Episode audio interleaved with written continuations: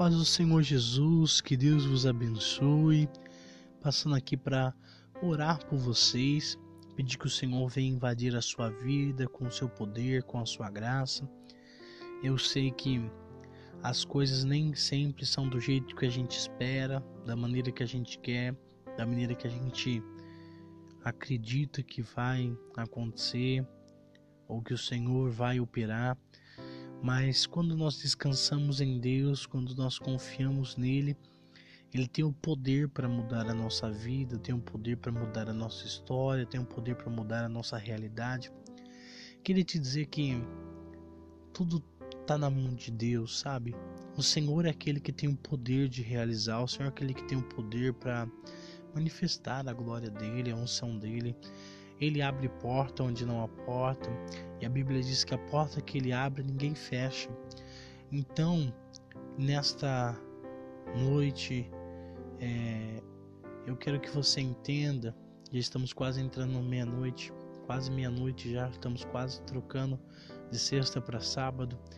Eu quero que você entenda que o Senhor é aquele que é poderoso, o Senhor é aquele que é majestoso e se ele não fizer, ele é Deus.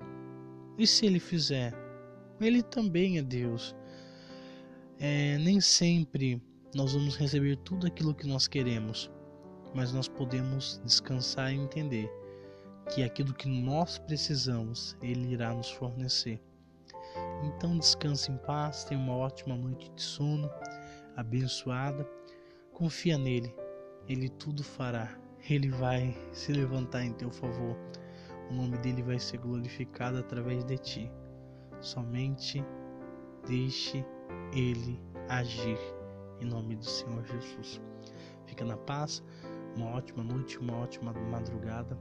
Que o Senhor vos abençoe e te guarde, que o Senhor faça resplandecer o seu rosto sobre ti, que o Senhor tenha misericórdia de ti, que o Senhor levante sobre ti o teu rosto e lhe dê a paz. Em nome do Senhor Jesus.